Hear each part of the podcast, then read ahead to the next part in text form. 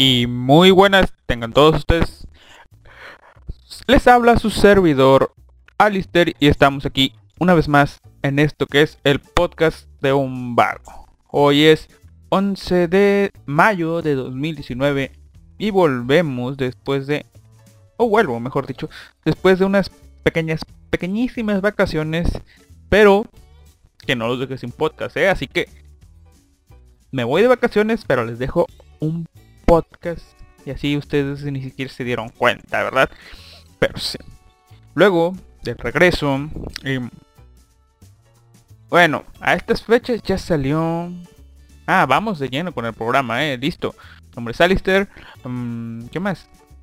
Transmitiendo para la radio Japan Next, japan del medio next.blogspot.com. Síganos. Hay una app llamada Japanex. Pónganla en Google Japanex App y ahí sale. Hay un enlace al universo extendido de la Japanex, el chat del Telegram, por si quieren entrar y comunicarse con todos. El buen Animaker, Mr. X, Ken y Kaiser que aparece cuando sale en boca.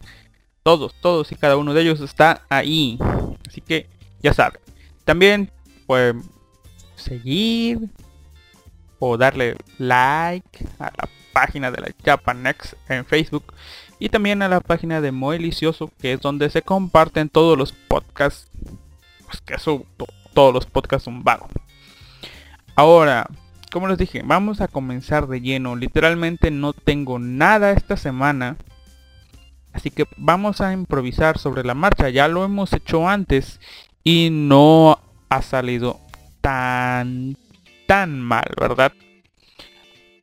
Pero ¿por qué no hay nada ahora? ¿Por qué no hay un tema en sí y vamos a ir saltando de rama en rama a, ver qué nos depara el destino? Pues bien, tenía planeado ir a ver Detective Pikachu y mm, pues venir, escuchar algo, bueno, escuchar a los compañeros de la radio y transmitir después, ¿no? Justo lo que estoy haciendo ahora, pero, pero, pero, pero, pero, ¿cuál es el detalle aquí? Recientemente, como que me traje las lluvias del lugar de mis vacaciones, ¿no? Porque empezó a llover ya casi al final. Y pues acá, pese a que está soleado en el día, ya empezó a llover. O sea, ya empezó a llover en las noches y amanece nublado, lluvioso. Y sí, es bueno que caiga el agüita, sí, no, no tengo quejas por ello, pero jodió los planes de el día de hoy. Jodió, jodió mi salida al cine, así que no detective Pikachu por el momento. Por el momento. ¿Ok? Así que vamos a sacar todos esos temas, como les dije, de los que he estado hablando. Ahora, he estado hablando de los que he evitado hablar y lo que salga, ¿no? No hay, bueno, nunca hay guion, pero a veces hay algunas pequeñas notas, notitas,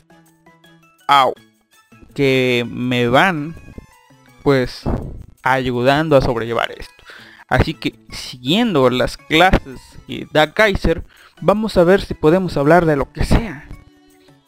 Y veremos cuánto aguantamos si siento que me estoy aburriendo, supongo que ustedes estarán más aburridos que yo. Pero, en fin, veamos. La primera de todas las cosas. Se va a estrenar em, en México.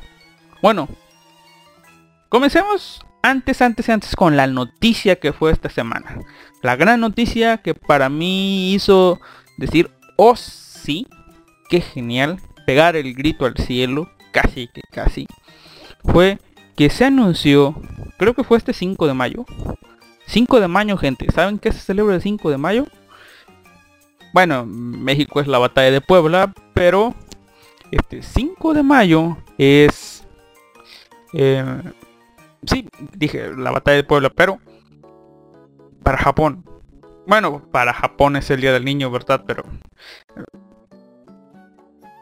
hablando de Japón y del Día del Niño, ¿sabían que en Japón el Día del Niño es asueto? Y es el Día del Niño Kodomo no Hi. Es Día del Niño, no de la niña. Día del Niño. Donde en contraparte de lo que es el Hinamatsuri, que es el Día de la Niña, donde se le desean los buenos deseos y el buen crecimiento para las pequeñas que vienen a llegar al hogar, el día del niño, el Kodomo no Hi, es el... Mm, ¿qué será? Pues lo mismo, pero es donde se celebra la buena... ¿Cómo les diré? Pues lo mismo que se les desea a las niñas, ¿no? Que el niño crezca fuerte y sano. Y seguro ustedes ya habrán visto alguna de las cosas que se hace en el Kodo Monoji. Si ustedes ya tienen edad, supongo que les tocó verlo en la tele a Doraemon y creo que a Sensei Nube también, donde huelgan unas carpas de, bueno, son como telas que tienen forma de carpas como si fue en un palo y que les dé el viento. Eso es para... Eh, como les digo? Eso es para que les dé... Bueno, es lo que se hace. Las carpas tienen un nombre... No un nombre, un color. Y representan diferentes cosas. Por ejemplo, está la carpa negra, que es la del padre. Luego, obviamente, si estás celebrando el Kodomo no tienes un hijo varón, se pone la carpa roja. Y...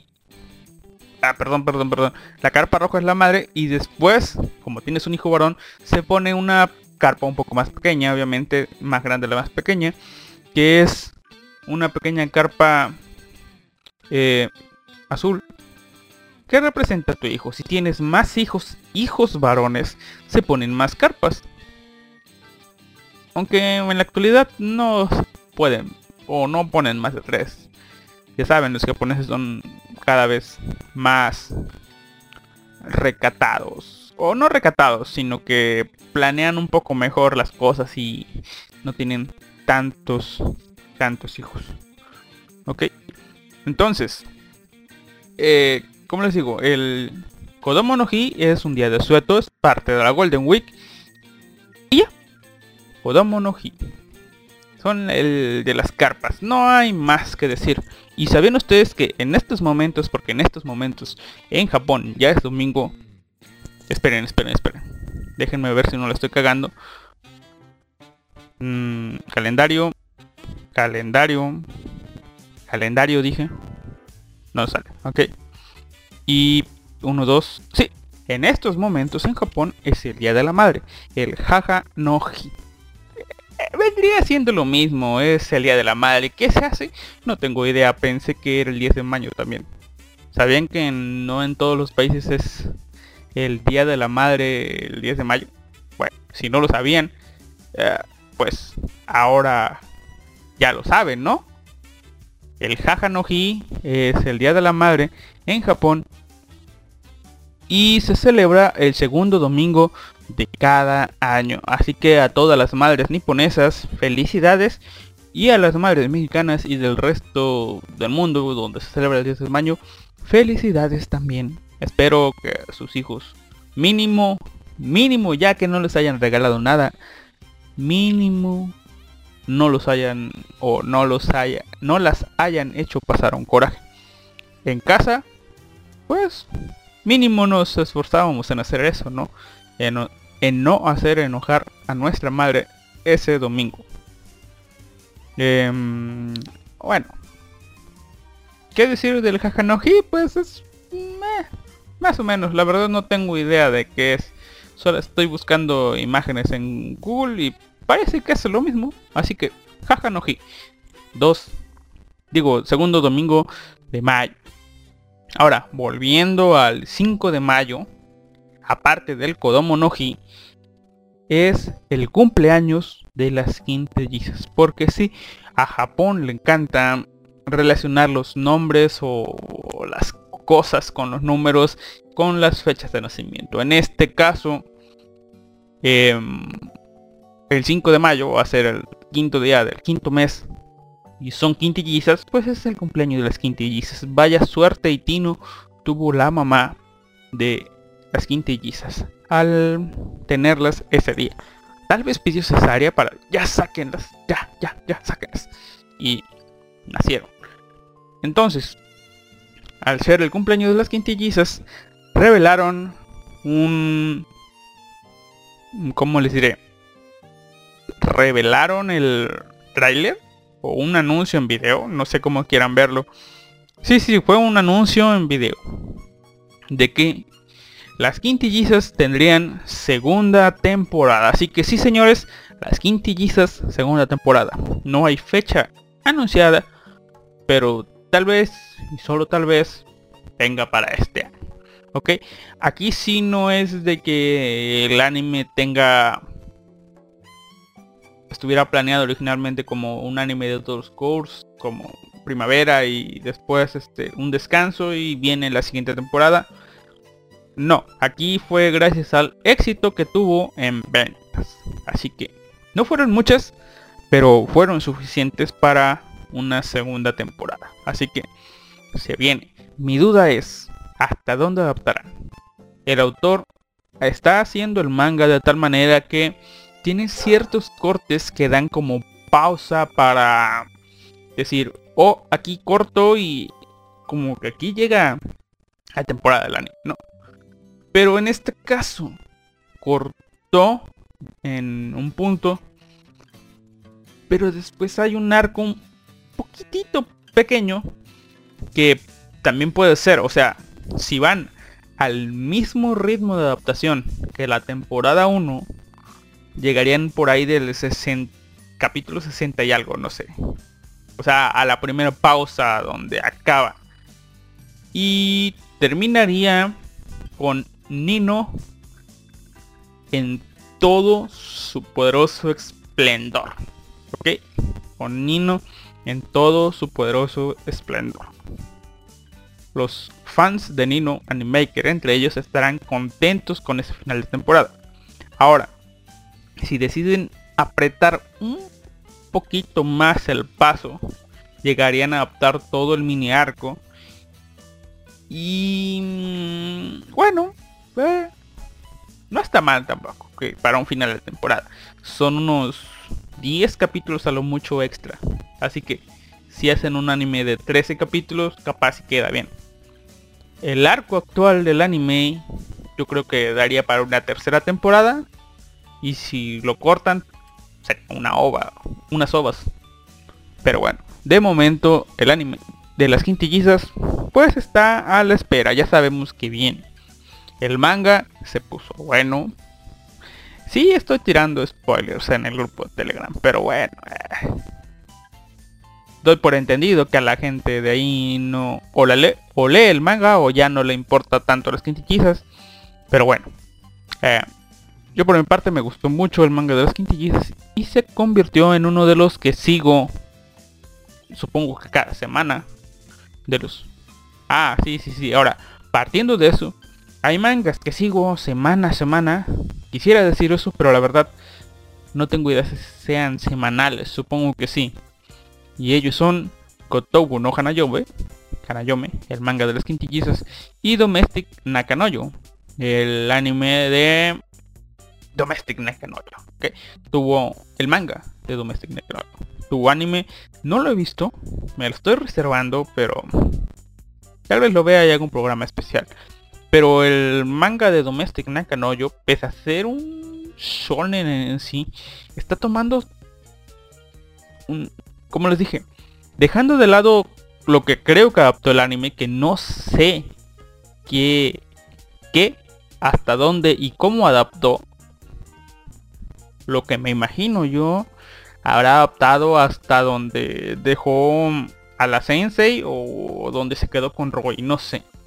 Pero digamos que yo creo que adaptó los primeros años de Domestic Nakanoyo, es decir, los primeros años escolares. No recuerdo hasta cuándo.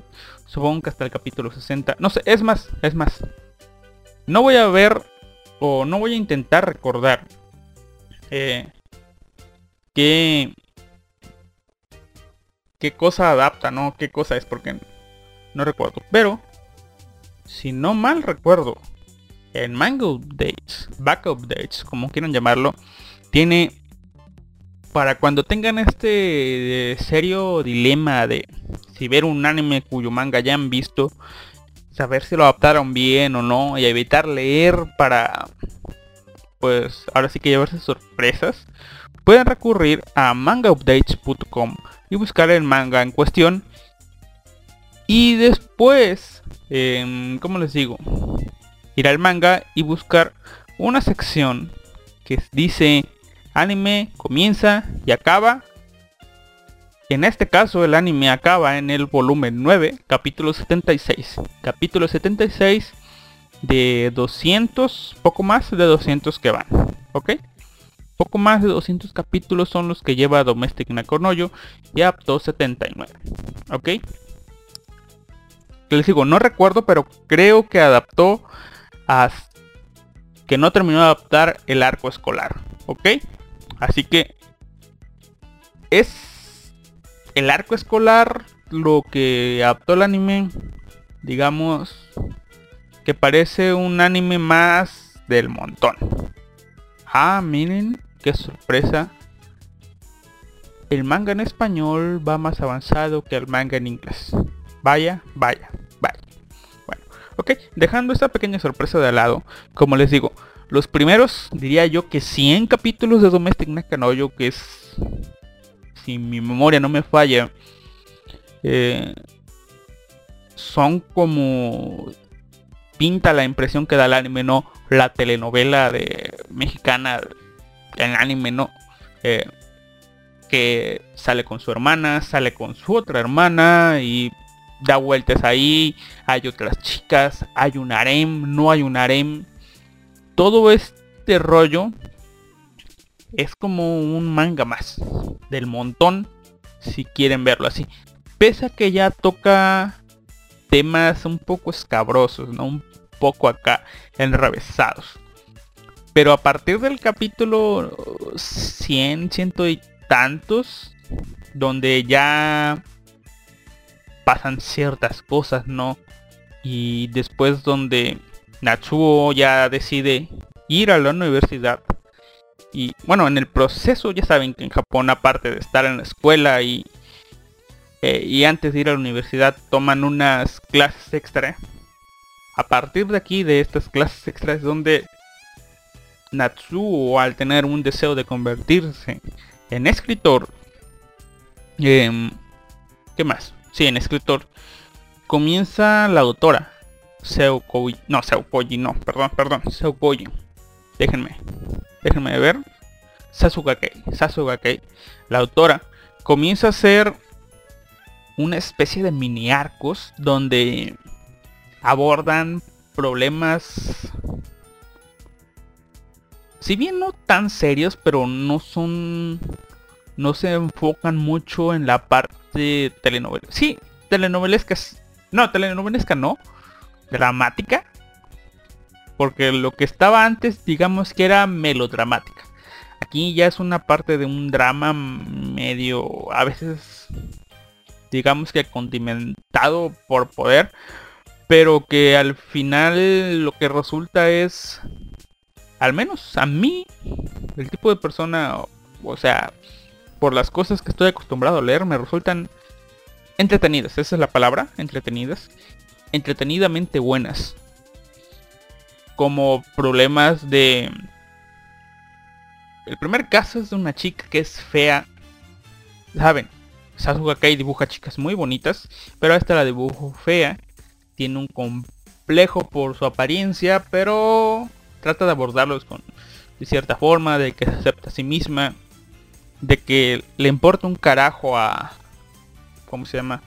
a la persona que la lastimó, en este caso Natsuo, como futuro escritor, lo que o su función es la de ser un observador, consejero y a veces una persona que actúa en pro de solucionar algunas cosas. Así se va creando así se va funcionando todos estos todos estos mini arcos por así decirlo Natsuo como observador que solamente actúa a veces para ayudar a veces nada más habla en ciertos casos y la trama se va generando no en este caso que recuerdo bien digamos que con cariño porque es lo que me hizo ver que este manga quería ir más allá de lo que es o sea, del punto de confort que tenía, quiso ir más allá y a mí me agradó eso. Por ejemplo, el primer caso fue de la chica que les digo que fue fea. Que estaba, no recuerdo si enamorada o le gustaba o ya saben, amor adolescente. Su vecinito, que era un chico guapo, al que le hablaba y todo se llevaba bien. Pero un día, el vecinito, que aparentemente, no sé si le gustaba, pero no sentía no le hacía el feo, pese a que la tipa no estaba tan agradable a la vista, estaba un poco gordita. Pero ya saben, em, los amigos le dicen, ay, tú te llevas con esta, esa gorda, seguro te gusta, son novios, se besan y cosas así. Y el tipo lo que hace es negarla y creo que hasta tirarle más leña a ese fuego. La tipa los escucha y lo que hace es dejarle de hablar, enojarse con eso y pensar que todo el mundo la ve de esa manera. Entonces Natsuo al literalmente no verla, estar enamorado de otra persona y literalmente no tener vela en ese entierro, lo que ve en ella es pues la persona que es, ¿no? Y esa... Bueno, digamos que pasan cosas y al final en un manga común lo que tú te esperarías es que la tipa perdona al chico después de resolver el malentendido y que empiecen a salir y cosas así, pero en este no. Incluso queda así con que sí me acepto y sí, al final resulta que... Eh, mm, no recuerdo bien en qué acaba, pero acaba bien, pero no acaban los dos juntos. No algo un poco realista, como que sí, te perdono o sí quedamos bien, pero la verdad, eh, ¿Ok? Después hay arcos más... Mmm, como les digo, escabrosos. Como la chica que viene del pueblo y queriendo estudiar actuación y por una u otra situación decidió que o bueno terminó en un como les digo terminó en un este salón rosa en un pink salón. Si quieren saber qué es un pink salón tienen tienen este curiosidad de qué es un pink salón escuchen el podcast número 16 del podcast un vago donde se toca ese tema ok y sí terminan eso y pasan ciertas cosas más con su novio que al final resulta que está no les arruinaría un poco la trama si deciden leer pero sí está muy bonito eso y hay más como esas no después eh, sigue habiendo como digamos que ir de mini arco en mini arco cansaría. Volvemos y retomamos a la historia principal, ¿no? Natsuo, Rui, su relación, cómo van creciendo, Hina que regresa, Hina que sigue teniendo sentimientos, Natsuo que es casi muerto y asesinado por un tipo que no les voy a decir quién, pero sí casi pierde la vida defendiendo a Hina. Todas esas cosas que a mi parecer lo que fue es que Sasuke Kei creó un mundo, literal. No siento que sea como Durarara, que los personajes son, digamos que tienen, siento yo que tienen vida propia en Durarara. Pero Sasuke Kei un mundo donde... A ver, ¿a qué me refiero con esto? Que en Durarara siento que las cosas pasan sin necesidad de que el personaje principal esté allí. O bueno, lo que se supone que es el personaje principal. En cambio en Domestic Nakanoyo siento que es un mundo, pero que si Natsuo no está ahí, no sabemos bien qué pasa. Pasan cosas, el mundo se mueve, pero tiene que estar Natsuo presente para que se sienta que la historia avance. En cierto punto, cuando me di cuenta de esto, dije yo, wow, qué buen mundo, qué, qué buen este ambiente está aquí. Natsuo, sus amigos de la universidad. Pero justo un timing tan desgraciado el que fue que tuve que dije yo ok sí ya establecimos un punto donde Natsuo está bien con Rui Hina ya está haciéndose a un lado en favor de su hermana y su hermano suena raro pero sí en favor del amor mutuo entre sus hermanos. Suena raro, pero bueno. Eh, después de eso, em, ¿qué más? Sí. Ah, ah, miren, miren. Algo antes de lo siguiente. Es que pese a todo esto, aparece otra chica que... Que comienza a tener sentimientos por Natsu. Y miren, yo siento, en este punto que dejé la historia porque ya no hay más traducciones. Sí siento que... Ok, yo soy Team Nachu y Rui. Pero a como se dieron las cosas... Ya me estoy adelantando un poco, ¿verdad? Pero a como se dieron las cosas... Ya el Nachu y Rui, lo siento para los que vieron solo anime. Ah, alerta de spoilers. Supongo que se dieron cuenta. Eh, en este punto siento que la... Que pese a que está el flag levantado, por así decirlo, de que Natsu y Rui crezcan y se vuelvan a reencontrar en un futuro y puedan, pues ahora sí que retomar su gran amor. Su primer amor es la primera chica que conoció, la regla de la primera chica. La regla de la primera vez, supongo yo. Pero, pese a todo esto, en su crecimiento, es decir, cada quien por su lado, ganar experiencia y volver. A como Sasuke lo está manejando, siento yo que ese flag es poco probable. ¿Por qué? Porque a como está manejando las cosas con Hina, eh, y las cosas que le están sucediendo a Rui, siento que no es tan descabellado que al final eh, Natsuo quede con Hina por cosas del primer amor. o sea, Rui, pese a que fue una relación muy bonita, eh, fue digamos que el primer encuentro sexual. En cambio, Hina y Natsuo fue el primer um, encuentro, digamos que en una relación platónica amorosa que evolucionó a más y más y más y más. Ok, aquí ya estaríamos cumpliendo lo que fue de que lo mismo que está pasando ahorita, Rui y Natsuo por su lado ganar experiencia y posiblemente quedar juntos al final, con Hina ya pasó. Eh, Hina y Natsuo separándose, ganando experiencia. Y miren qué experiencia. ¿eh? para quedar juntos al final. Digamos que Hina lo hizo primero, ¿no? Así que sería volver con ella, cortar y quedarse al final con Rui. No sé. Pero dejando de lado las dos hermanas. Que pese a que soy, soy Team Rui. Mm, o sea, Rui con Natsuo. No me molestaría que Hina ganara. Pero tampoco me molestaría que esta tercera chica eh, por si están leyendo el manga La chica del teatro, eh, ganara. ¿Por qué? Porque es una relación...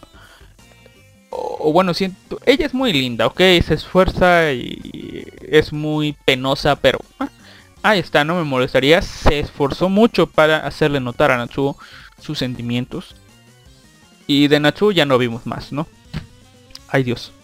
Perdón, creo que la PC se estaba rompiendo y no me di cuenta. Pero bueno, dejando eso de lado.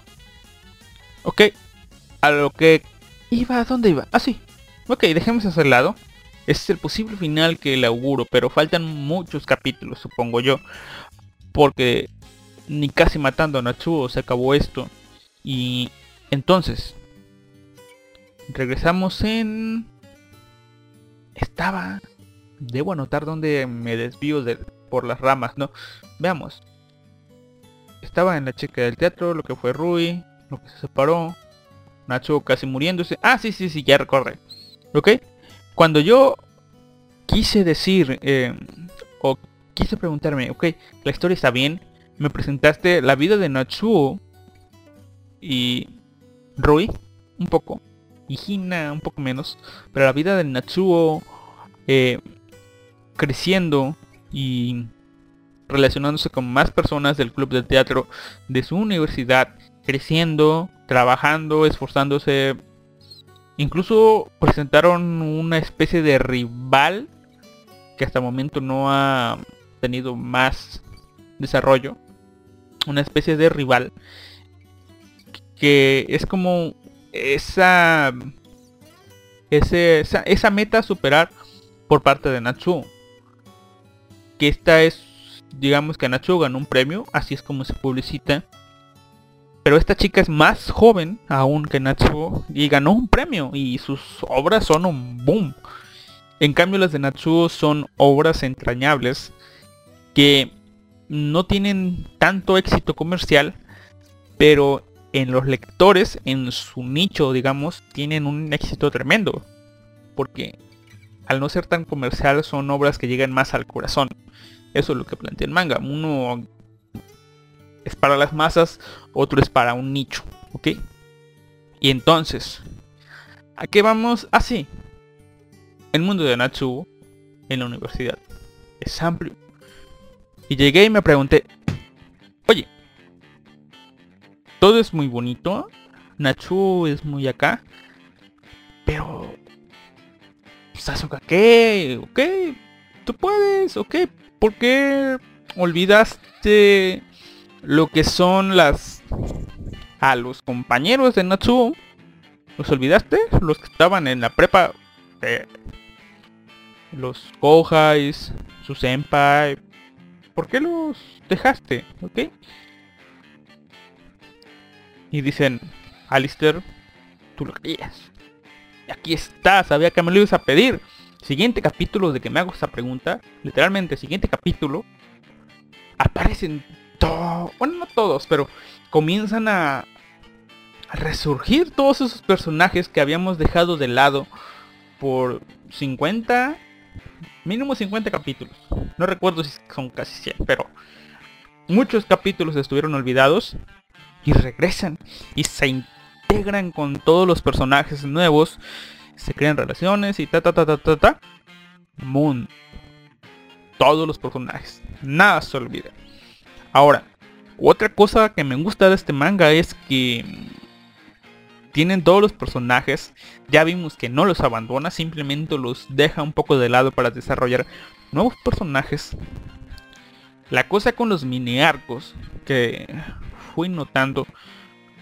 Y miren que fui notando porque oh, miren este diseño. Ah, ¿no les ha pasado que a veces leen un manga o miran un anime donde dicen ustedes, wow, ese personaje de fondo es digno de ser protagonista de su propia historia. Caso reciente del que acabo de recordar es Kuromukuro. ¿Recuerdan a la amiga de la protagonista? Esa chica puede ser fácilmente diseño de protagonista de alguna otra historia. Simplemente aquí fue una secundaria, ¿no? Y muchos casos así donde esos personajes de fondo que simplemente van... Ah, y este que les digo de Kuromukuro es un personaje secundario. Con buen diseño. Pero hay veces que los autores dibujan... No sé por qué, digamos, están aburridos, les sobra tiempo y dibujan un personaje con un diseño muy... Así de wow. Y de pronto, simplemente iba pasando por ahí, nunca lo usan. En este caso, eh, lo que noté con este es que Sasuga hace personajes de fondo bien diseñados que obviamente dices tú este va a hacer algo, pero no dice nada, simplemente está ahí, aparece de fondo. Tal es el caso de la chica del teatro, que simplemente tiene un, como querer levantar la mano o decir algo y no dice nada más, pasan un arco, se acaba el arco y el siguiente es sobre ella. Y así con otros personajes, personajes que están ahí de fondo aparecen nada más momentáneamente en un arco sin decir nada, simplemente se muestra el diseño y el siguiente arco es para ellos. ¿Ok? Por cositas así me empezó a agradar esto de Domestic Nakanoyo, así que lo sigo semana a semana, por así decirlo. Y estos son los dos únicos mangas que sigo semana a semana. ¿Por qué? Porque los demás son por montones, ¿no? Es decir, dejo que se acumulen. Ya ni Boku no Hero Academia leo. Ya no leo eso. O sea, sí me gusta, pero como está un poco aburrido el arco, lo estoy dejando a que se acumulen algunos capítulos. Here Year, pese que me gustó.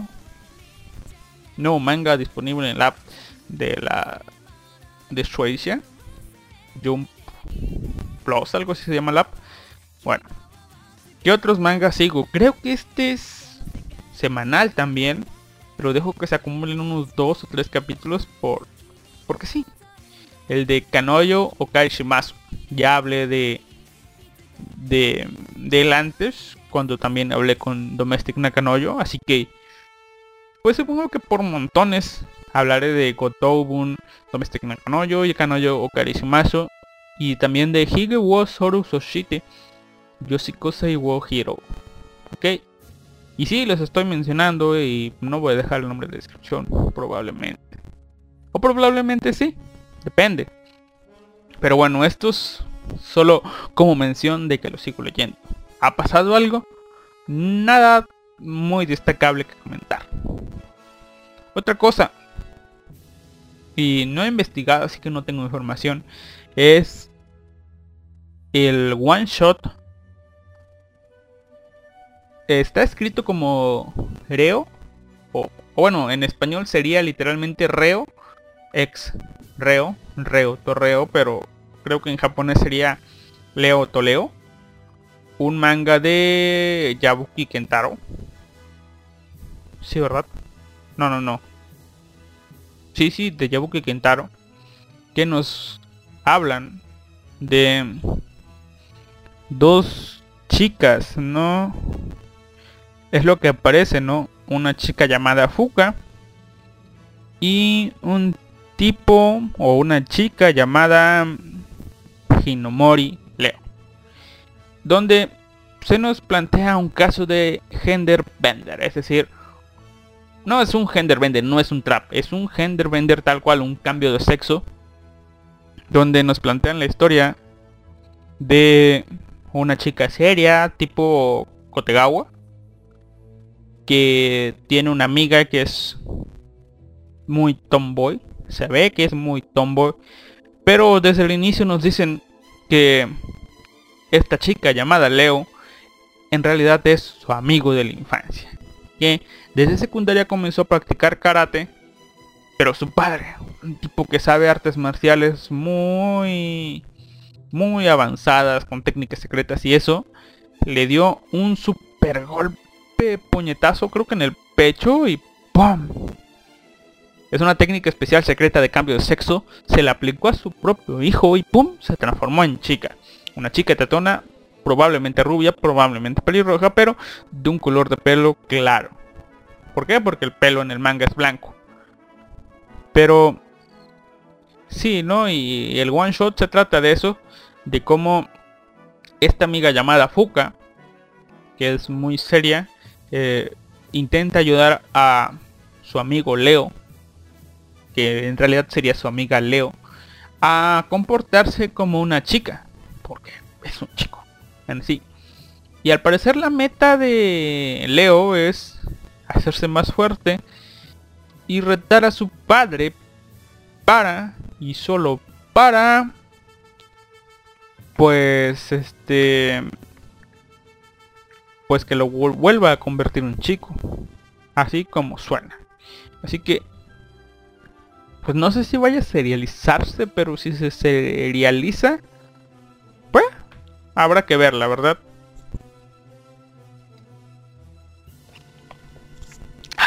Tomé agua y no me ahogué. Listo, así se hace.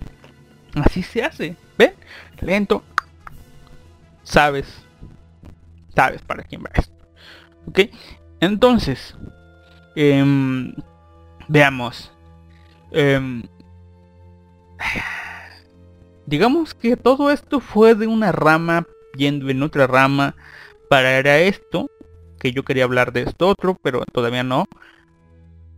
Ah sí sí sí sí sí sí. Detective Pikachu que no se estrenó. Eh, o bueno no pude ir porque estaba lloviendo o amenazaba la lluvia. Aunque la verdad fue en sí dejando la lluvia de lado que me quedé dormido dije, me voy a dormir una hora. Oh, esa era mi intención. Diciéndole a mi compañero, ahorita me despierto y me voy. Pero yo me quedé dormido. Contaba con que mi compañero como se iba a ir con sus padres a festejar el Día de la Madre, con el ruido me iba a despertar, se quedó dormido. Y cuando despertó, pues yo también desperté. Eh, y dijo adiós. Y yo adiós. Y... Mediodía. No se hizo nada, señores. No se hizo nada. Tuve que hacer lo que todo hombre soltero y que vive solo tiene que hacer. Lavar ropa. Ok, sí, se fue el día. Y me puse a ver un anime. Y sí, todo esto de Detective Pikachu iba por esto todo esto de Detective Pikachu que llevó a una cosa, a otra cosa, a hablar de Domestic Nazca, no, yo, eh, era por esto. Me puse a ver un anime de nuevo, Dunkey. Dama Danmachi, dejémoslo en Danmachi, ¿no? Em, no, no, no, no, no. Si vamos a mencionarlo, hay que mencionarlo bien, ¿no? A ver. Vamos a ver. Dan. No, no. no. Si vamos a mencionarlo, Vamos a mencionarlo bien, como les dije. Aquí está. Dungon. Dungon, no. Dungeon ni de ai wo motomeru no wa machigateru. ¿Está mal? Ligar a chicas en una mazmorra. No, no está mal, chico. No está mal. Tu abuelo te lo dijo. Y tu abuelo es Zeus. Spoilers. No creo, pero si te spoileaste con esto, sí, Berklaner es nieto adoptivo de Zeus. Ya lo dije, ok. Bueno, ya lo había visto. Tenía planeado hacer un podcast de eso hoy, pero dije, juega Pachuca contra los jodidos Tigres. No pudiste ir al estadio. Vamos a ver el partido. Tres jodidos minutos de emoción y felicidad. ¿Lo valieron? Sí, valieron la pena. La excepción fue grande, pero... ah, tres minutos de felicidad por esas tre- dos horas que estuve viendo el partido. Bueno, por este motivo no pude seguir viendo Dungeon. Por tanto no tengo tanta información para hacer un podcast de Dan Machi. Pero bueno, tal vez la siguiente semana lo haga. No, no, no, no. La siguiente semana es la siguiente. Todavía no se estrena. O tal vez sí, no sé. Pero tal vez en uno de los próximos podcasts hable de Dan Machi. ¿Por qué? Porque se estrena en México la película de... Eh, Danmachi... ¿Danmachi qué? ¿Cómo era que se llamaba? Danmachi... Danmachi... Danmachi... Orion. No ya. La flecha de Orión. Se estrena en México La flecha de Orión. Mm, película que se estrenó en Japón justamente este año. Que se estrenó en Japón en 2019. En los primeros tres meses de, de 2019 se estrenó en Japón. Mentiría si les digo la fecha, creo que fue en febrero. Pero se estrenó en Japón. Y ya viene a México, ¿ok? Luego de mucho tiempo de propaganda, llega a México y la voy a ir a ver. Em, sí, Alistair puede ponerse al día con diferentes mangas, diferentes animes, pero ¿por qué no ver Danmachi de nuevo? La estoy viendo de nuevo y me está gustando. De nuevo, así que no fue simplemente cosa de un sabor del mes. Para mí al menos. Fue o es un anime que siento yo que no me está aburriendo ver de nuevo. Hay algunos animes que intento ver otra vez, pero me da un poco de flujera y ah, ya lo vi. Y en cambio Dungeon no. Probablemente lo termine de ver. Tal vez después de terminar de grabar este podcast. Y probablemente hable de él, como les dije. Y ¿por qué? Porque se estrena la flecha de Orión. Voy a ir el próximo domingo, así que esta semana que viene no me va a dar chance de hablar de ella en un podcast, así que tal vez en dos semanas. Y Detective Pikachu también, creo. Entonces, ¿qué más? Sí, sí, sí, sí. Así por cierto, por si no sabían, por si no se han enterado, se estrena en México la primera parte de las películas recopilatorias de Made in Abyss. El 23 y 25 de mayo en México en algunos cines seleccionados se estrena. Y si gente no es necesario que vean sus sus calendarios. No es del 23 al 25, es el día 23 y el día 25. Días más jodidos no puede haber. Podía yo el viernes, podía yo el domingo. Pero el 23 y 25, jueves y sábado respectivamente, no puedo. Así que me perderé esta película en el cine. No he visto Made in Abyss, así que al ser una película recopilatoria era perfecta para mí. Para empezar a ver esto de Made in Abyss. Y sí, pregunté a los de Konichiwa y según ellos no tienen nada que ver con esto. Anime Festival o Madness Entertainment no creo que tenga nada que ver con esto. ¿Por qué? Porque están promocionando Danmachi. Y si mi cálculo no me falla, estarían pasando dos películas de anime al mismo tiempo, así que no creo que eso. ¿Ok? Entonces, de hecho, creo yo que con Ichiwa y Anime Festival hicieron alguna especie de trato. Porque se anuncian mutuamente. No tanto, ¿verdad? Pero sí, sí se hace una pequeña mención de las películas, digamos que de la competencia. Así que esto es una amistad sana. Digamos una competencia sana. Que a lo que beneficia es a tener una mínimo una película de anime al mes y esto se agradece. ¿Ok? Una película de anime al mes. ¿Cuándo habían pensado eso? Y digamos que ya son casi que estrenos. Por cierto, hay personas muy... Ok, yo les diré estúpidas, pero en un futuro puede que sean consideradas visionarias. ¿Por qué? Porque dicen, uy, esa película ya la vi, tardaron mucho, pero carajo, o sea, pónganse a comparar lo que tardan en una película en estos días de Japón acá, aunque sea en un pequeño festival y digamos que funciones especiales. La de Danmachi se estrenó en febrero, digamos, marzo, abril, mayo. Tres meses después se está estrenando aquí. Antes tenían que pasar un año, dos años, tan solo acuérdense de los primeros estrenos con Madoka, con Naruto, con Bleach incluso. Tardó tiempo. Ahora que las fechas no estén tan retiradas, deberían agradecer mínimo eso. Sí.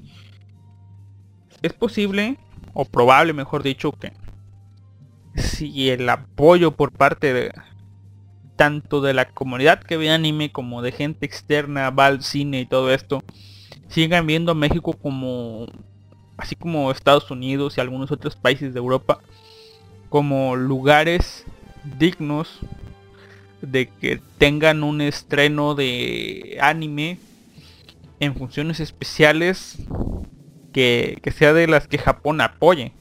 ¿Ok? Porque aquí en México, por ejemplo, es con Nichiwa Anime Festival.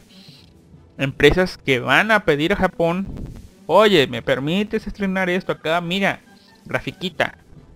Mira, pruebas. Y ya Japón accede.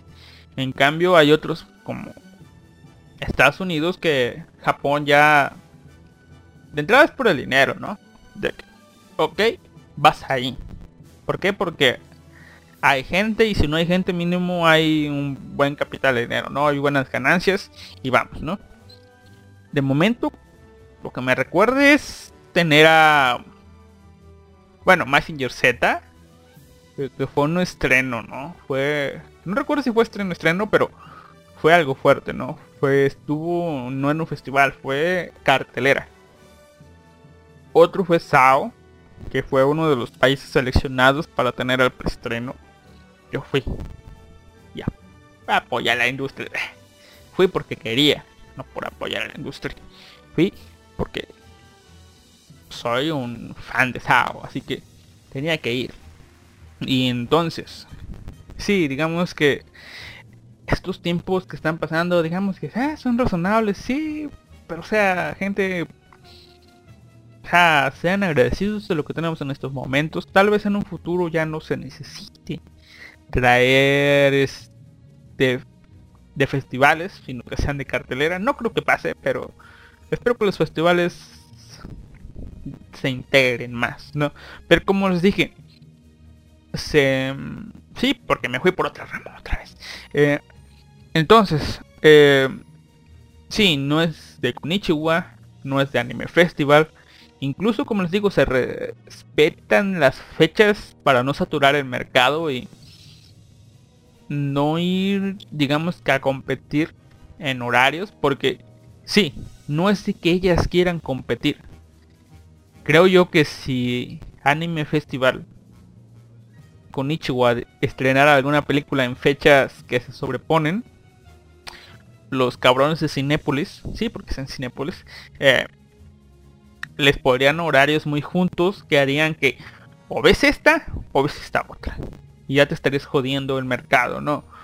A como está ahorita, ves esta, otro, otra, otra semana, pues ves esta otra, ¿no? Y es lo que está pasando aquí.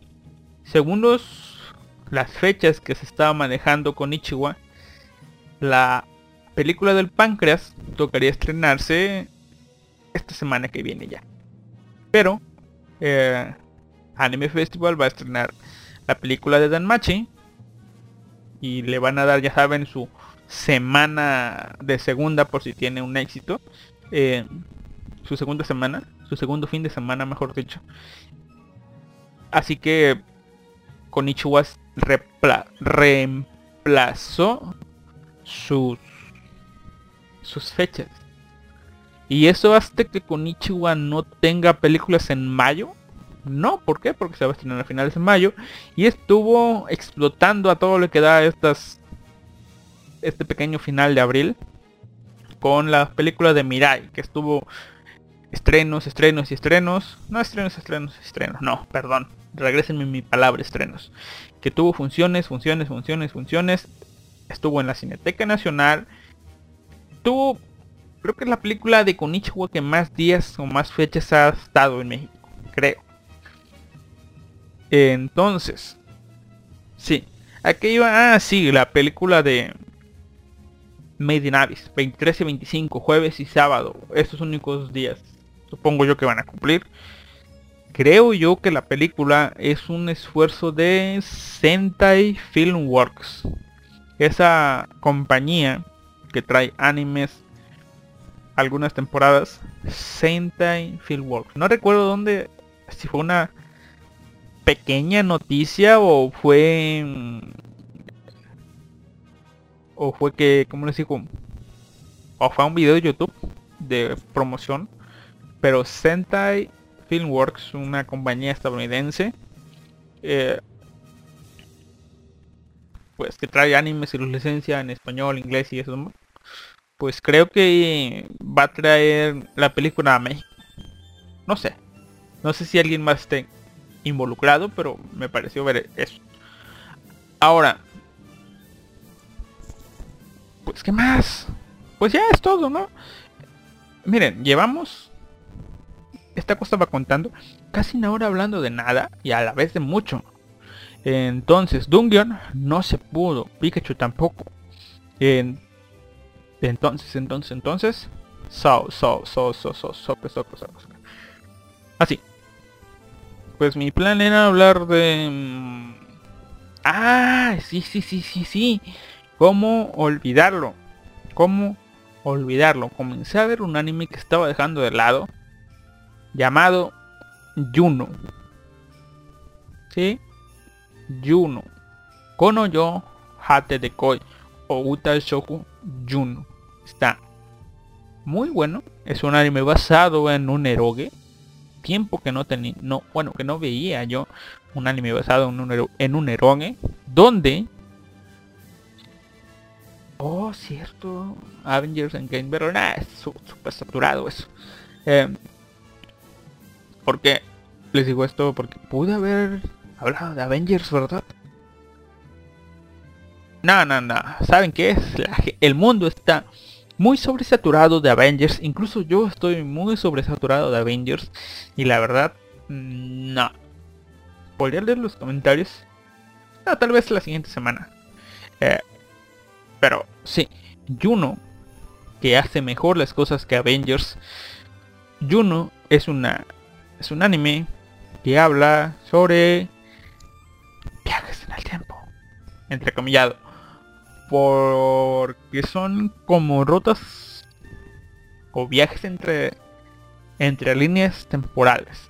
Sí, son viajes en el tiempo entre líneas temporales. No es que o al menos la impresión que me da, no es que regrese a su atrás en el tiempo en su misma línea temporal, sino que regresa atrás, pero da un brinquito a un lado. ¿Ok? Y yo en lo personal no leí foros ni nada de eso, pero puedo sospechar los comentarios que pudo o pudieron haber existido Incluso estaba oyendo el podcast de Malvivir, escúchenlo todos los sábados en la tarde. En Japanex. Eh, que hablaron de Juno y hablaron de que ciertos comentarios de... Pues ellos me dieron a entender que, decían plagios a Steins Gate. ¿Por qué? Por algo que pasa en la trama. Pero vamos por partes. Y no, no voy a hablar de Juno tal cual. Simplemente vamos, rápido. Está Juno. Ya está Juno, no. Está el protagonista que se llama Takuya. Arima Takuya. Y su pequeño harem. Que tal vez... Tal vez debería dedicarle un podcast al final. Sí, ok, vamos rápido. Takuya su papá se perdió, pero comienza a llegarle un aparatito que con instructivo y todo. Y este tipo lee el instructivo. Que básicamente el aparatito este le permite viajar entre líneas temporales, ¿no? Punto. Hay algo raro con una construcción, con unas ruinas, pasan ciertas cosas. Y en los primeros capítulos está un poco aburrido, ¿sí? Lo reconozco, está un poco aburrido. Y el tipo, pese a que da la impresión de ser un princeso, el tipo no es para nada un princeso. El tipo se agarra sus pequeños amiguitos y no es un princeso, esa es la palabra. Tampoco llega a ser ese gine, ¿cómo es? ¿Cómo era? ¿Ginedere? Creo que sí. Gine, déjenme ver. Tampoco llega a ser ese ese personaje Sí, sí, sí. No llega a ser un ginedere, es decir, ese personaje sarcástico y irónico, sino que está bien, ¿no? Digamos, el personaje. Contesta los chistes de dobles sentidos. Y entonces, algo que al estar basado en un eroge, ciertas escenas o ciertas frases te hacen decir, de seguro aquí hubo o bueno, están hablando. Oh, se me está jodiendo la voz. Eh, esperen, esperen, esperen. Esto se arregla así. Ok, ya. Sentí que me estaba poniendo un poco ronco, pero dejamos eso de lado. Eh, sí.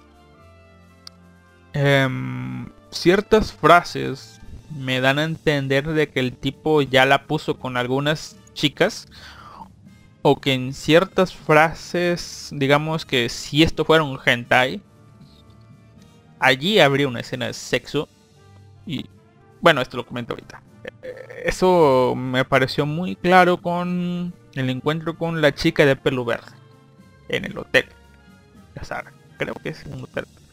Bueno, pasan ciertas cosas, y voy a decir ciertas cosas porque voy rápido, y saben que cuando digo pasan ciertas cosas, pasan ciertas cosas que llevan a que su madre adoptiva, es decir, sí su madre adoptiva, la única familia que le queda en ese mundo, muera. ¿Ok? No voy a decir las circunstancias ni nada de eso, pero muere. Convenientemente. No, no, no, no, no. Esa palabra de convenientemente aquí no creo que aplique.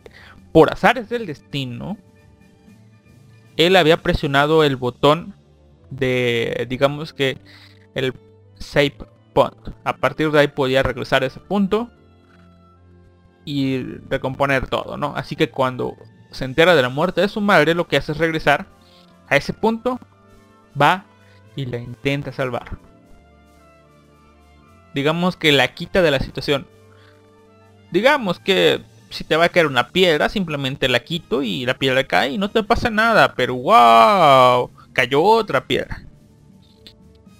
Y así que si el protagonista no puede, digamos que no puede evitarlo, no la puede sacar de allí, y empieza y empieza y empieza y empieza y empieza y empieza, siempre muere su madre. No puede acá. Recordemos algo que no les dije, que todo esto comenzó en base de un sueño. Un sueño premonitorio si lo vemos nosotros como espectadores, de la muerte de su madre. Ahora, em, el tipo al ver que su madre no puede ser salvada, termina, creo quiero yo, o bueno, lee algunas páginas más del manual y se entera de la teoría de digamos es una faramaya de palabras que hacen parecer que todo tenga sentido pero que básicamente usa algunas cosas de esto y lo otro. La teoría de cuerdas, no, la teoría de cuerdas no, pero... Sí, intenta hacer lo que hace el anime, pero no, no me va a salir. Porque se olvide los nombres, pero bueno. Mediante las explicaciones que dan, nos dice que si un... Un este... Un suceso llega a cierto límite en esa No, no, no. Vamos a explicarlo en palabras más sencillas. Si ocurre un hecho de suma relevancia en la línea temporal, es muy probable que ese objeto se convierta, digamos, en un, en un ancla de esa línea temporal. Tal que no importa lo que hagas, todo el, el mundo va a conspirar para que dicho suceso pase. Es decir, sea como Thanos, inevitable. Referencia en game. Ah, tenía que hacerlo, tenía que hacerlo, Dios. Eh, entonces, esa cosa va a ser inevitable. Es eso que se va a llamar destino. Eso que no se puede cambiar. Ahora, también dan la pausa de que si te alejas lo suficiente de ese arco de eventos, va a llegar el punto en que, ¡pum!, te puedas brincar esa parte. Es decir, si el destino es jodido, imagínense, imagínense esto. Tienen un montón de hilitos entrelazados, entrelazados, que que van formando una gran cuerda. Esta gran cuerda digamos que sería las, la historia en sí. Cada hilo representa digamos que un montón de sucesos diferentes, pero que al final van creando todos esos momentos, digamos. Estos hechos inevitables serían como unos nudos que hacen que todos los siglos converjan en ese nudo. Va a haber algunos hilitos que no entren en ese nudo. Y digamos que puedan seguir en la historia, ¿no? Es decir, tomen una cuerda, intenten hacer la nudo rápidamente. Muchos, muchos, muchos nudos, ¿no? Va a haber, digamos que en una línea, tal que una línea, están los puntos A, B, C, D, D F, G, H, I, J, K, todas las letras del abecedario. Puede ser que alguno de estos, que todos los puntos pasen por A y casi todos los hilitos pasen por B, pero uno no pase por B. O sea, el hecho que está en B no va a pasar en ese hilito, pero el C va a pasar en todos los hilitos. Y en algunos el D no va a pasar y así, ¿no? Es decir, algunos se van a brincar ese hecho. Vean como estos nudos, por ejemplo, la Segunda Guerra Mundial. digamos que si hubieran muchos, muchos, muchos mundos, en la mayoría de estos mundos estuviera la Segunda Guerra Mundial, hubiera ocurrido. Tal que todo esto de... Pues digamos que el mundo, todos los mundos tienen una Segunda Guerra Mundial y sus consecuencias. Pero puede que haya uno donde no exista esa guerra mundial. Esa segunda guerra mundial no existió. Tal que se desarrolla de manera diferente, pero pasan ciertas cosas que llevan a que haya una guerra fría. Como en todos los mundos donde hubo Segunda Guerra Mundial y después Guerra Fría. Habrá un mundo que no tuvo Segunda Guerra Mundial, pero por alguna razón tuvo Guerra Fría. Así. Así más o menos. Sí, me estoy yendo muy acá por las ideas. Para simplemente decir que todo esto se relaciona con Steins Gate. ¿Sí? Steins Gate y su... No, creo que es el Steins Gate, literalmente. El... Ese punto de... Ah, el punto de divergencia de Steins Gate. Ese punto donde se pueden evitar que Mayuri y que Kurisu muera, ¿no? Ese punto donde el final bueno va a estar, ¿no? Todo esto. Todo esto para explicar eso, ¿no? Se supone que muchas personas hicieron comparación de que, hey, Juno le está robando Steins Gate, eh, no, tú no eres tan buena. Pero, cosa curiosa, Juno es de un eroge, el eroge es del 98 creo muchísimos años antes que Steins Gate. Así que podríamos considerar a la madre de Arima la Mayuri primigenia.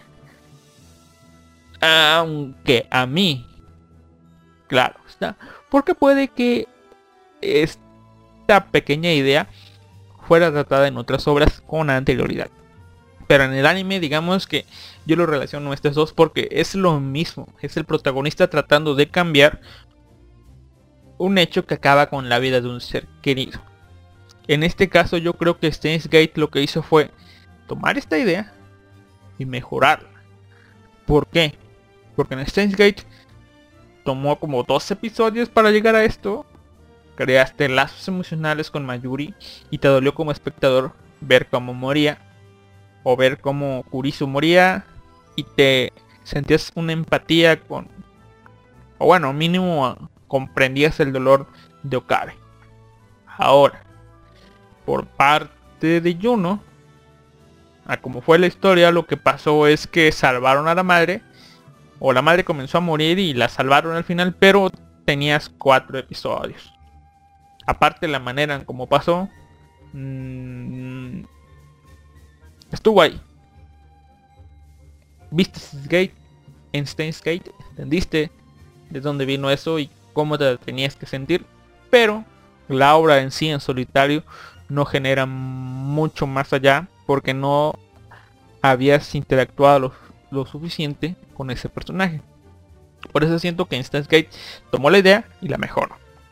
Es lo que me parece. Ahora,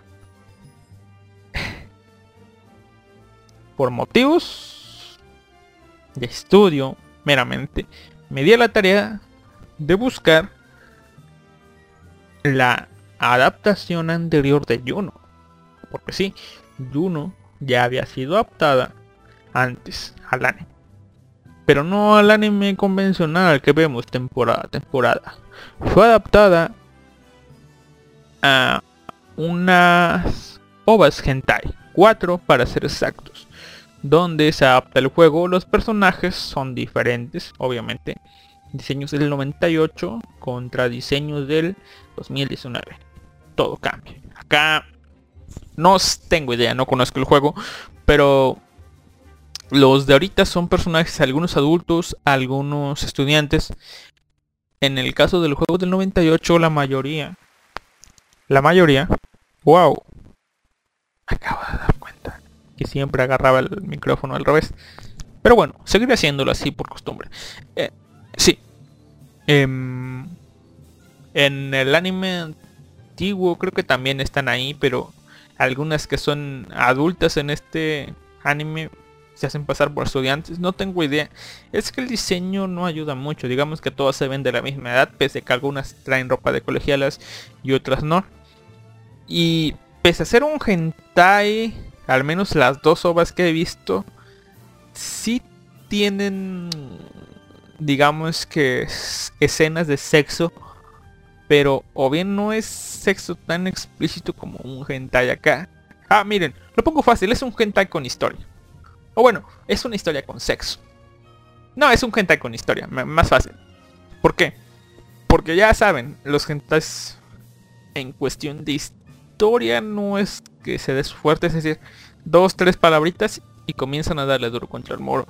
Acá es diferente, acá son dos, tres de duro contra el muro y lo demás de plática. Así es. Y no es que sea la gran historia, literalmente son como cachitos del juego hay puestos y literalmente sientes perdido como el personaje que va viajando de línea de línea en línea y a veces esta persona es la mala, a veces esta otra es la mala y sí, la escena del episodio 4, episodio episodio 3 y 4 o episodio 4 y 5, no sé. Pero esa persona donde las, las personas dicen que es NTR, sí pasa en la OVA. Creo que no terminé de ver Creo que eso viene en la OA 3. Pero sí, va a pasar, creo. Y... Entonces... Bueno, sí. A ver, déjame ver. Un pequeño insecto. Y... Bueno, ahí están las ovas, ¿no?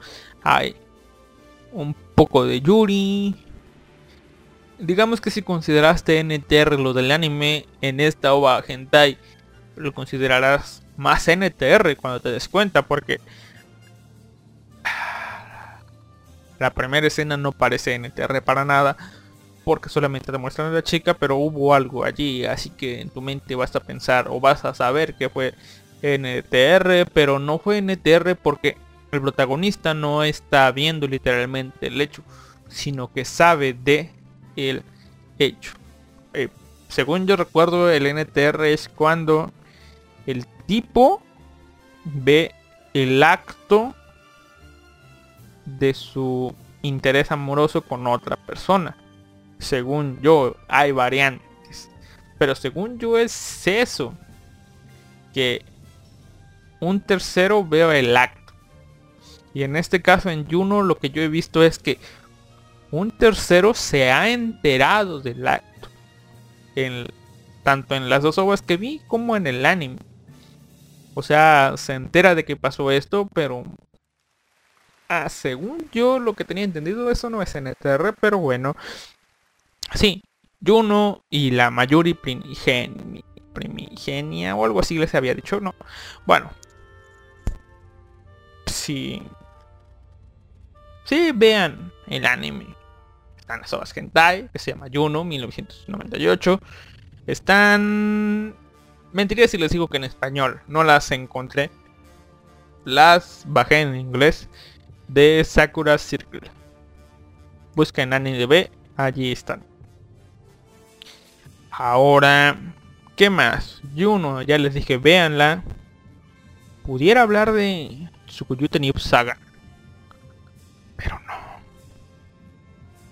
Mm, ¿Qué más? ¿Qué más? Hitori Bochi, nada. Oh, no, no, bueno. No quiero hablar de Hitori Bochi, pero vean Hitori Bochi, está muy buena. Está muy buena. Bueno, vamos a acabar este podcast ya. Sí, no dio mucho, dije yo. Si me voy por las ramas, capaz que esta cosa dure cuatro horas, pero la verdad no creo que alcance a durar cuatro horas. Así que, para finalizar, voy a hablarles de un manga que leí hace tiempo y hace tiempo me acordé de él y volví a leer. Otra vez, este programa no está planeado para nada, así que puede que me salte grandes arcos. Pero vamos a por ello. Choyokute New Saga, basado la obra de Abe Masayuki en el manga el artista es Jun Miura, basado en la web novel del mismo nombre. Aunque creo que el manga está basado en la light novel, que a su vez está basada en la web novel del mismo nombre, Tsuyokute New Saga. ¿De qué va? Bueno, la historia sigue a Kyle Leonard. A ver, ¿Leonard o Leonard? No, Kyle Leonard un tipo que debido a diferentes circunstancias terminó convirtiéndose en el héroe de este mundo. Posteriormente de una feroz batalla donde Kyle Leonard, espadachín mágico y héroe de la humanidad, mató al señor de los demonios. Después de haber sido herido de manera letal en la batalla, Kyle, al borde de la muerte, se acerca a una reliquia que estaba en posesión del señor demonio. Kyle se había eh, dado cuenta que el señor demonio protegía esta reliquia. Así que le dio curiosidad y eh, la tomó.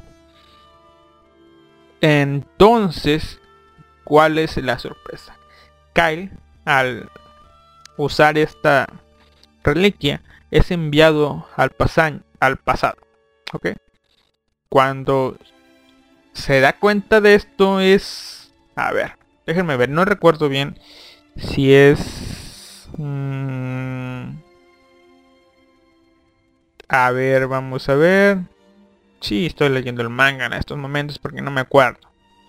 Em, a ver, finalmente acá un objeto mágico, lo encuentra y despierta. Esta es mi habitación. No puede ser, mi Natal fue destruida.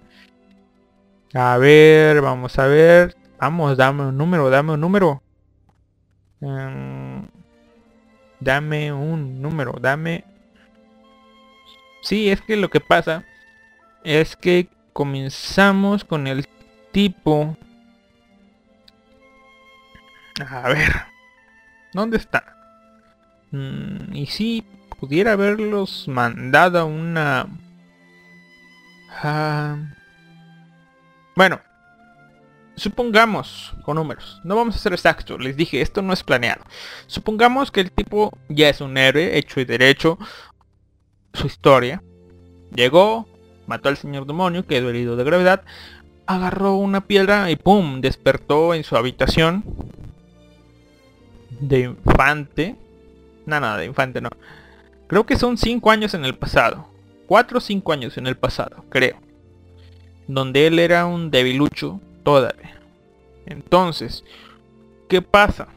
Se da cuenta de que puede, gracias a eso, volver a, este, digamos que, como él ya vivió todo eso, quiere corregir todos los errores o cosas que no pudo evitar que pasaran.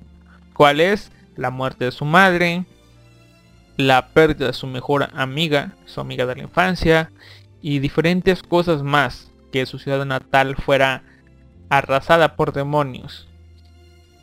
El tipo este parece que se convirtió en el héroe, o tomó el camino del héroe, al enterarse de que su madre y su amiga fueron asesinadas en su ciudad natal cuando comenzó la invasión del señor demonio. Entonces el tipo este lo que quiere es evitar eso. Y lo que hace es, me voy a convertir en héroe. Así que comienza o decide comenzar su vida, su vida de héroe, pues a la de ya, sin decir nada más. Es decir, creo que son, digamos que son cinco años, ¿no? La invasión sucedió tres años antes de el final del Señor Demonio, es decir, el final de la guerra. Digamos que Tomemos de referencia al fin de la guerra, cuando matan al señor demonio. Cinco años antes es cuando volvió el tipo. Tres años antes es cuando el tipo comenzó a ser héroe. Creo. Entonces, sí, entonces de nuevo entonces. Eh, lo que pasó es que digamos que creo que tiene dos años de ventaja y toda la información disponible. ¿Qué es lo que hace? Querer convertirse en héroe a la de ya para evitar todo. Mm, detalles, detalles, detalles. Me pareció muy interesante esta historia porque es volver a vivir todo de nuevo, pero no es por venganza, no es porque haya muerto, es porque literalmente el héroe está recibiendo una segunda oportunidad de vivir su vida. En este caso Kyle comienza su grupo y ahora se vivirá con su amigo Seran y con Rize todas estas aventuras. Mm, ¿Con qué comenzamos? ¿Qué comenzamos? Bueno, comenzamos para decir que en este mundo, pese a que Kai es el héroe de la humanidad o el futuro héroe de la humanidad, no es la persona más especial de este mundo. De nuevo, como no recuerdo las frases, eh, digamos que en el mismo manga se nos hace mención de que Kyle efectivamente, primero, tiene una gran maestra. Es una campeona del imperio que está entrenando a Kyle. O sea, tiene a la mejor maestra posible para entrenarlo. Y Kyle obviamente no puede vencer a esa maestra. Porque la maestra es mucho mejor, no han dicho. Supongo que yo... Supongo yo que son los años de experiencia el motivo por el cual Kyle y su compañero no pueden vencer a su maestra. Ahora, aparte, Kyle es hijo, esto ya se sabe más adelante en el manga, de lo que fue la maga más fuerte del imperio. Y creo que el padre también era algo especial, pero son en el aspecto de la magia. Así que en batalla no. Pero Kyle es un caballero mágico, así que supongo que se funciona. Em, entonces, Kyle es un chico con talento. Por eso se convirtió en el héroe de la humanidad. Es, si no mal recuerdo, una persona de esas que nace cada 100 años. Es decir, un, un genio, por usar una palabra leve. Pero su amigo, Serán, su amigo de la infancia, es un prodigio. Una persona que nace una cada mil años. Así que si Kyle es fuerte, sus amigos serán es mucho más, más fuerte. Y mm, digamos que en el aspecto físico, o sí, en el aspecto físico, resumámoslo, Serán tiene la ventaja. Pero Kyle en el aspecto eh, técnico, por así decirlo, habilidoso, es superior a Serán. Aparte, Kyle tiene una ventaja extra en esta segunda oportunidad de vivir su vida. El item que utilizó fue un item para viajar en el tiempo. Y sí, este manga, esta historia basa su trama en un viaje en el tiempo no en muchos, solamente habrá uno, en un viaje en el tiempo. Pero este viaje, como es un viaje mágico, lo que o la manera en que lo hicieron fue en enviar una alma al pasado, es decir, enviar al usuario años antes. ¿Sí? Así que enviaron el alma de este tipo al pasado junto con el catalizador, en este caso la piedra, que creo que era un corazón de dragón. Y lo que pasó fue que... ¿Cómo les diré?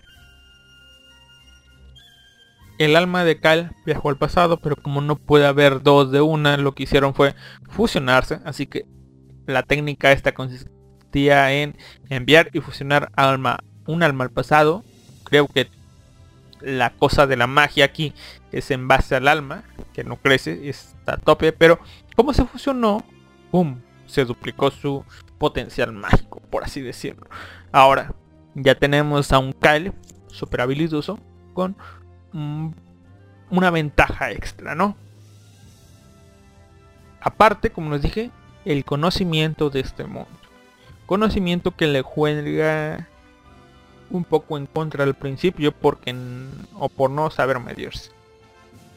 Kyle en su aventura, al haber perdido a su amiga, al haber perdido a su familia, se, se convierte en el héroe de la humanidad, como les dije, y antes de la batalla final, pues como estaba enamorado de una chica que lo acompañaba, creo que se casó con una elfo y le dijo su nombre y pelearon juntos en la batalla final, ¿no?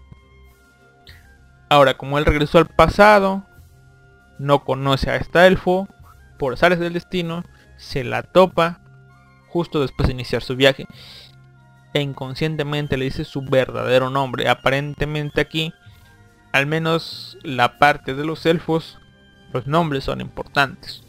Un nombre le da poder sobre su persona y por eso ocultan el verdadero nombre. Pero Kyle al haberse casado con la chica esta, pues ya sabía el nombre. Pero acá como no la conocía, hubo problemas y el trato fue que iban a hacer un el mismo ritual de la boda, pero donde iban a prometer que no se Kyle no iba a usar su nombre de manera mala, ¿no? Y al final terminan mamá mamá la elfo termina en el grupo, ¿ok? Así que aquí sí hay posiblemente Aren con su amiga de la infancia y con Ursa, Ursa, Ursa, Ursa, la elfo y su amiga de la infancia que se llama, que no había dicho, Riz. ¿Sí? Ahora, ¿en qué se basa, aparte de, de todo esto, Soyoku Tenio Saga? En que Kyle tomó una un objeto mágico, creo que era una espada, que lo ayudó a pues a vencer, ¿no? Creo que era una espada sagrada. Y... A ver. ¿Dónde está? No sé. Pero bueno, es una espada. Que... am, am, ah, olvidé el nombre otra vez. Bueno, el chiste que la espada es de una antigua civilización que está en un calabozo, no en una en una mazmorra. Que según cuentan que en la primera vida de Kyle le tomó le tomó su tiempo llegar a a este ¿cómo les digo? Pues le tomó tiempo llegar al final y agarrar el tesoro. Pero como ya sabía todo esto, él sabía que había una forma más fácil de lograrlo. Hacer un hoyo en cierta parte del bosque los conduciría a la parte final de pues a la parte final de la mazmorra por tanto también los llevaría a como les diré a poder mm, pues obtener el premio el tesoro. Y sí Kyle de momento y de entrada se se volvió rico y em, como les digo tuvo a ver Sildonia Celes ok. Sildonia Celes la espada un ente y todo esto. Como el tipo es el rey mágico puede leer mentes pese a que es como un tipo de inteligencia artificial en un en un cuerpo de niño niña pues tiene todos los poderes y conocimientos de este rey. Le leyó la mente a Cal y efectivamente dijo oh vaya no estás mintiendo ya habías vivido esto bueno te apoyo y sí a partir de aquí comienza la vida de Kyle a tratar de ser el héroe que fue con como les dije el conocimiento rescata a una princesa que había muerto. Se entera de planes. O bueno. Se entera de los verdaderos motivos por lo que había pasado todo esto. Es decir, él vivió su mundo como en su vida. Se había enterado de la muerte de la princesa que había ocasionado diferentes la princesa del reino que había ocasionado diferentes cosas, ¿no? Y eh, más cosas con el imperio. Pero se dio cuenta al evitar la muerte de la princesa que pues eh, todo era eran planes maquiavélicos políticos y tan solo el hecho de haber salvado a la princesa cambió muchas cosas. Y a partir de, de ese punto, de que obtuvo mucho reconocimiento por haber salvado a la princesa, em, que después se manche las manos, ¿eh? Eso fue algo que me sorprendió y fue una grata sorpresa para mí. Que Kyle al enterarse de todo esto, decide que pese a que conoce el mundo o el destino con la princesa muerta y con el rey vivo, eh, decide que ya salvó a la princesa y es mejor que el rey muerto. El rey esté muerto y lo mata él mismo. Y sí, entonces, a partir de aquí, Kyle conoce algunas cosas, pero muchas cosas son son nuevas. Y una de las cosas es que pese a que la guerra fue de los humanos contra los demonios, se ha dado cuenta que está en el pasado y no es el mismo señor demonio el que está gobernando actualmente. Es decir, el señor demonio de la actualidad es un demonio que vive o pide paz. Y al pedir paz, cae pues supongo yo que va a aprovechar esto. Aquí es hasta donde me quedé en el manga de sorpresa de que el rey demonio es una mujer. Uy, no me lo esperaba literalmente, no me lo esperaba. Porque porque han dicho o hablado de que el rey, el rey demonio actual es un ser pacífico que prefiere la paz, me lo imaginé por algún motivo como un viejo barbón sabio que quería la paz, ¿no? Un bonachón. Que sería derrocado por el jodido rey demonio que ocasionó la guerra. Y sí, Chuyoku Tenio Saga, leanla, yo la recomiendo, la verdad. Me salté muchas partes. Me salté literalmente 60 capítulos del manga. Pero le dije a grandes rasgos lo que pasa porque no pasa mucho, digamos, en la historia. Digamos que solamente es el arco del comienzo donde conocen a Ursa, el arco donde rescatan a la princesa, el arco de las consecuencias del rescate a la princesa, el arco de conocer al imperio, el arco de los demonios, el primer encuentro, y el arco actual donde van de camino al al país de los demonios. Y sí, sí, sí, sí, sí, sí. Está bueno, les digo yo, lean el manga. Está a veces se siente algo largo porque tiene mucho diálogo. Pero o sea, son 60, digamos que traducido a mangas normales, como unos 90 capítulos, más o menos, se sienten así. Pero si son 60 capítulos, lean el manga, Chuyoku New Saga. Y supongo que aquí la dejamos. Nos vemos la próxima semana en un programa que espero tal vez sea de algo. Pero pues lo siento si que hayan algo esta semana, la verdad. Les digo diversas cosas. El regreso de las vacaciones, ah, nada, nada. Pero sí, en fin. Me sirvió de alguna manera para analizar algunas cosas que no había analizado antes. Pero ¿Dónde está? ¿Dónde? ¿Dónde está? Mm, diablos. Yo iba a ponerles una canción para el final, pero no la encuentro. Tal vez la borra. Esta. Ah, aquí está. Vermilion. Ending de Drifters. Pero tengo 6 minutos antes de que comience la canción final. Así que vamos por una cosa más. No mencionaré los animes.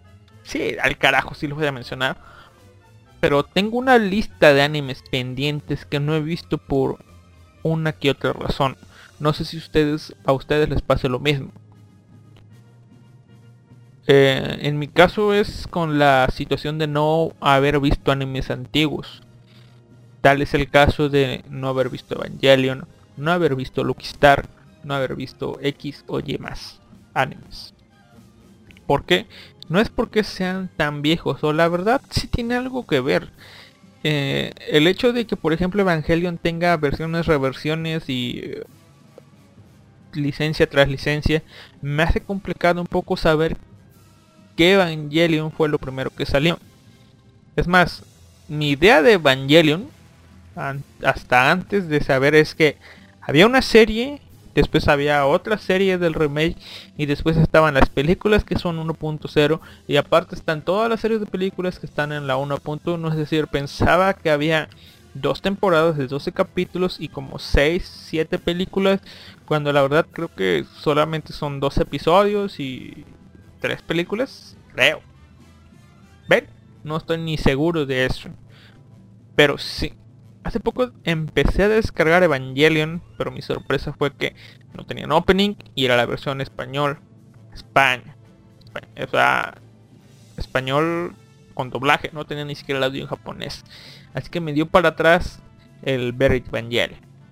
Ahora, una de las cosas que no sé si agradecer es las el montón de referencias que he evitado ver y el montón de comparaciones que he evitado tener que hacer al no haber visto Evangelion. Por ejemplo, cuando salió el anime de Darling in the Franks, yo lo disfruté mucho. Creo que hablé de Darling en algún podcast. No sé, pero bueno, el chiste que yo disfruté de Darling in the France eh, por muchas cosas. Al final sí, sí, sí, ok, sí reconozco siempre cuando las cosas se van al carajo, pero a veces reconocer y sentir que se van al carajo no, no es lo mismo. En este caso en Darling in the Franks siento que sí se fue al carajo. Pese a que no me desagrada al final ese tipo de finales, creo yo que debió haber algo más con ese final. Pero ¿a qué voy?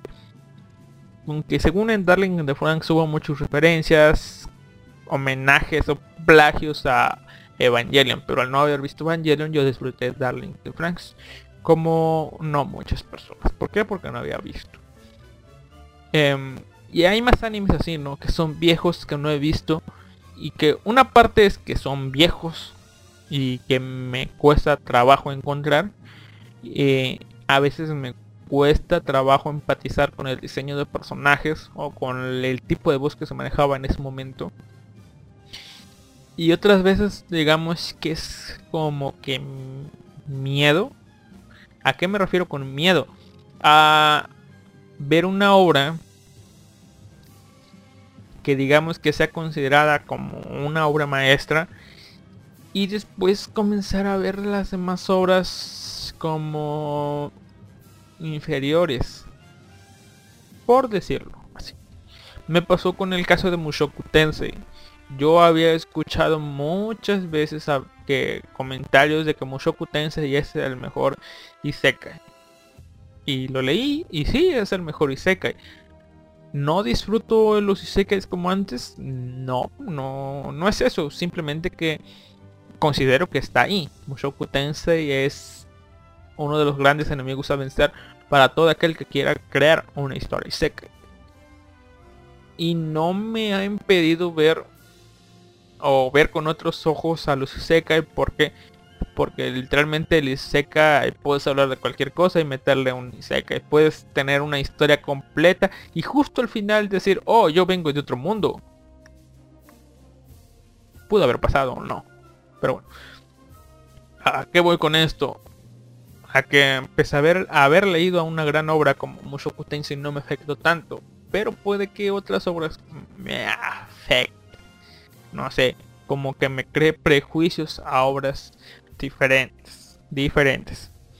Entonces, y hay otros animes como Lucky Star que no he visto por que cuando se me presentó la oportunidad de ver Lucky Star, yo iba comenzando a ver el anime.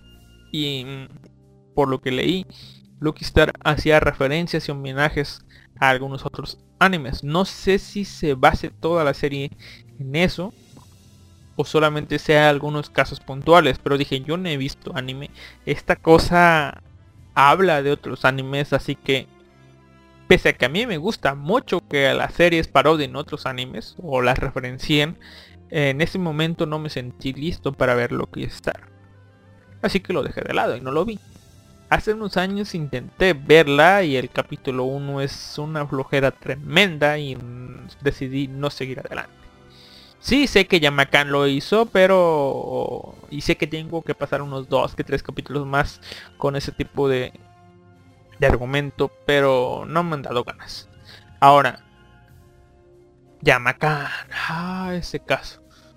Mm, supongo que es en algunas horas, porque Wake me gustó. Wake Up Girls me gustó. Así que... Y bueno, ya para acabar, creo que eso es todo. Hay muchos otros animes que no he visto, pero la razón de peso son esos. O que en su momento no vi porque no me sentí preparado. O eh, digamos ese miedo a que me arruine posibles futuras obras que vean nuevas porque se consideren plagios o no plagios, ¿no? Pero bueno, una de las que estoy... Y miren que hace unas semanas me dije, debes hacer un podcast de esta cosa porque debe de dar para mucho. Es un anime que dejé hace tiempo porque literalmente no me sentí preparado para ver ese anime. O sea, sentí que no era un momento adecuado para verlo pese a que lo intenté ver, a que la crítica fue buena, en ese momento no estaba a modo, mo- ¿qué? perdón, empezó a hacer ruidos extraños el micrófono, pero bueno, no estaba a modo para ver ese anime. Ese anime es Shin Sekai Yori. No, no, no. Shin Sekai Yori. Hacia un nuevo mundo, algo así se llama. Pero sí. No recuerdo bien por qué cosa no lo terminé de ver, pero eh. Digamos que pese a que sé que la historia es profunda y tiene un montón de puede ser que analogías o críticas o conceptualizaciones de diferentes temas bueno que eran actualidad en ese momento no recuerdo bien Em, digamos que me parecieron aburridas pero no porque fueran como les digo malas sino que porque no me interesaba en ese momento ver Shin Sekai Yori. En este momento creo que mentalmente estoy un poco más preparado para digerir algo así. Así que tal vez la vea cuando encuentre los archivos porque para descargar está jodida. Ah. Y acabo de recordar una de las razones jodidas por las que no terminé de ver un anime. Porque por cuestión logística, digamos, ese anime era... Vamos, vamos. Vamos a Lister. Tú puedes. Ese anime era... Vamos. Eran mechas. Eran mechas que jugaban cosas. Eran mechas... Mechas, como quieran decirlo. Mm, ah, ya, ya. Ese anime se llamaba Rine no Lagrange. En ese, ese anime salía, creo que en versión 10 bit. Y fueron dos temporadas. La cosa es que pesaban un montón los capítulos del fansub donde lo comencé a ver. Y entre que pensaban mucho, el fansub se tardaba, mi PC no lo reproducía, pues lo dejé de lado. Cuestiones logísticas me imposibilitaron ver Rine no Lagrange.